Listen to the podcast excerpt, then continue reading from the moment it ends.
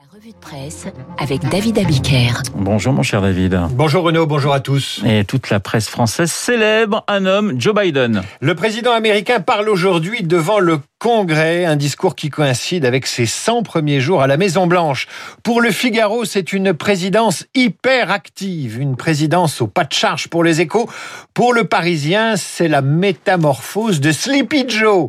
Car en 100 jours, Joe Biden s'est avéré un président transformateur. Rien que ça. Au point que l'hebdomadaire Le 1 se demande déjà si Biden n'a pas guéri l'Amérique. C'est mécanique. Plus un président américain prend des mesures de gauche, plus la presse française le trouve formidable à tort et à raison. À moins que Biden ne soit pas de gauche, mais qu'il ait tout simplement pris le parti des classes moyennes, c'est l'analyse de Philippe Gélidan, Le Figaro. Le Figaro qui rappelle qu'avec 52% d'opinion favorable, la cote de popularité de Biden n'est pas si bonne. Cécile Cornudet, dans son édito des échos, a une autre explication. Les Français aiment Biden parce qu'il est vieux. Biden, 70 ans, c'est la revanche des boomers, écrit Cécile Cornudet. De quoi calmer les écolos et leur campagne anti-vieux. Biden, c'est l'expérience de l'âge, au point que Macron, Jadot, Bertrand se sont tous découvert quelque chose de Joe Biden, écrit l'éditorialiste. Ils veulent reconstruire, relancer, réinvestir, engager des grands travaux. Que nous disent les premiers succès de Joe Biden Que c'est dans les vieux politicards qu'on trouve parfois la meilleure soupe. Vous citiez Cécile Cornudet, elle sera dans un instant dans notre studio, dans Esprit Libre, avec, avec à ses côtés Louis Osalter. David Le Parisien fait sa une sur les Français au cœur du chaos indien. Les expatriés français en Inde assistent à l'explosion de l'épidémie là-bas. 353 000 nouveaux cas lundi dernier, un record mondial de contagion.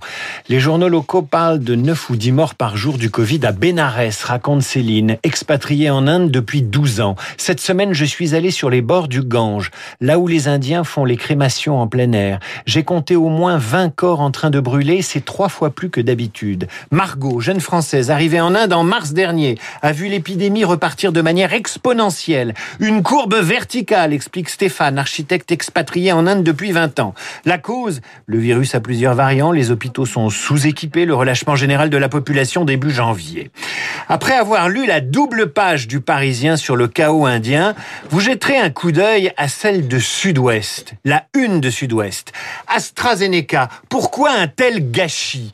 Le lecteur pourra se demander pourquoi l'Inde manque de tout et se prépare à une hécatombe, et pourquoi la France boude un vaccin pourtant recommandé par les professionnels de santé la réponse est probablement sur Internet. C'est là que sévissent les anti-vaccins et leurs arguments sournois et pourris. On doit pouvoir donner son avis. Dès qu'on doute, on est complotiste. Et pourquoi ne développe-t-on pas les autotests? Mais parce que c'est un flop, les autotests, explique ce matin le progrès. Les clients ne savent pas qu'ils sont en vente en pharmacie. Vous faites très bien les complotistes. Hein. Vous avez vraiment la petite voix du complotiste. Bah, je peux vous dire que je les pratique ah, sur bah. Internet et que je me les paye tous les jours. Les clients savent pas qu'ils sont en vente ces autotests en pharmacie, qu'ils ne s'adressent pas d'ailleurs à tout le monde et que la demande est faible tout simplement. Alors pendant ce temps-là, le gouvernement hésite sur l'élargissement anticipé de la vaccination. Euh, 4 300 000 Français éligibles au vaccin sont aux abonnés absents. Qu'ils passent leur tour, les plus jeunes attendent et sont volontaires. Ah mais non, Olivier Véran veut convaincre les récalcitrants, lit-on dans le Parisien. Bon courage et tant pis pour les doses qui attendent et risquent d'être gaspillées. David, la francophonie dans le collimateur de Libération. Encore une histoire de gâchis et de gaspillage. L'Organisation internationale de la francophonie s'apprête à célébrer son 50e anniversaire et Libération s'étonne encore que cette institution méconnue suscite des interrogations quant à ses missions et ses dépenses de fonctionnement. 80 millions d'euros de budget, 350 collaborateurs, 88 États membres. À quoi sert la francophonie quand partout le français est supplanté par l'anglais, l'espagnol ou le chinois? Libération a eu accès à de nombreux documents internes, rapports d'audit, bilan comptable, les notes juridiques qui font état de graves défaillances au sein de l'organisation. Recrutement discrétionnaire, là je traduis, hein, je traduis en français, gros piston, manque de transparence, dépenses et frais de représentation exorbitants, opérations financières suspectes. L'arrivée d'une nouvelle présidente ne semble pas avoir changé grand-chose et Libération nous rafraîchit la mémoire. Louise Mouchiki Vado, l'actuelle présidente, avait le soutien des États africains ressortissante du Rwanda, pays pas particulièrement connu pour son respect des droits de l'homme et État qui plus est qui a remplacé le français par l'anglais en 2008 comme langue enseignée à l'école, sans parler des relations exécrables entre les deux pays depuis le génocide. N'empêche, la France a soutenu cette candidature qui a pris les rênes de la francophonie. Alors lisez encore Libération, vous comprendrez que les résultats ne sont pas au rendez-vous au vu d'un rapport d'audit livré en 2018 à la nouvelle secrétaire générale. On peut y lire ceci.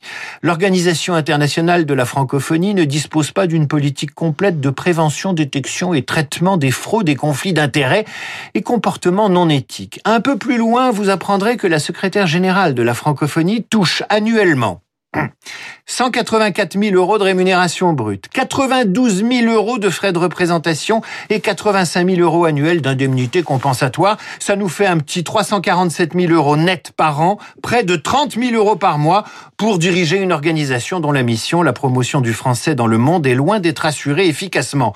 30 000 euros pour diriger la francophonie quand le salaire d'un président de la République française est de 15 000 euros par mois. On marche sur la tête. À lire Libération, la francophonie n'est pas seulement une organisation internationale, c'est un fromage. je vous verrais bien président de la francophonie. Je serais obligé de baisser mon salaire. Ah bah, écoutez ça, ça vous regarde. On termine avec la querelle sur la célébration du bicentenaire de la mort de Napoléon. Napoléon qui disait la France, c'est le français quand il est bien écrit.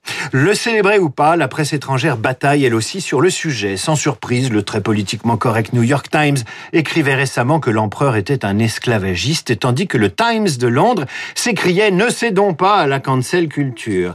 Le prince Jean d'Orléans dans le Figaro exhorte ce matin la France à commémorer Napoléon sans complexe. Le prince d'Orléans, qui est le descendant direct du roi Louis-Philippe, qui fit revenir de Sainte-Hélène aux Invalides la dépouille de Napoléon en 1840, que dit le prince? Rendre honneur à l'empereur, c'est rendre honneur au peuple français, se rendre honneur à soi-même. Oui, nous devons commémorer Napoléon. Le chef de l'État, chef des armées, donc Macron, doit aller s'incliner sur la tombe du vainqueur d'Austerlitz. Pourquoi honorer la mémoire de Napoléon?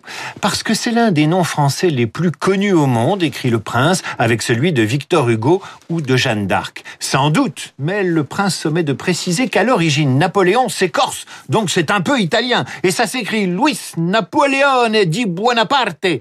Mais c'est pas grave, comme disait l'empereur, l'histoire est une suite de mensonges sur lesquels on est d'accord. Merci David. Dans un instant, Murat et Madame de Stahl, plus exactement, Cécile Cornudet et Louis Osalter pour Esprit Libre. Très bonne journée, mon cher.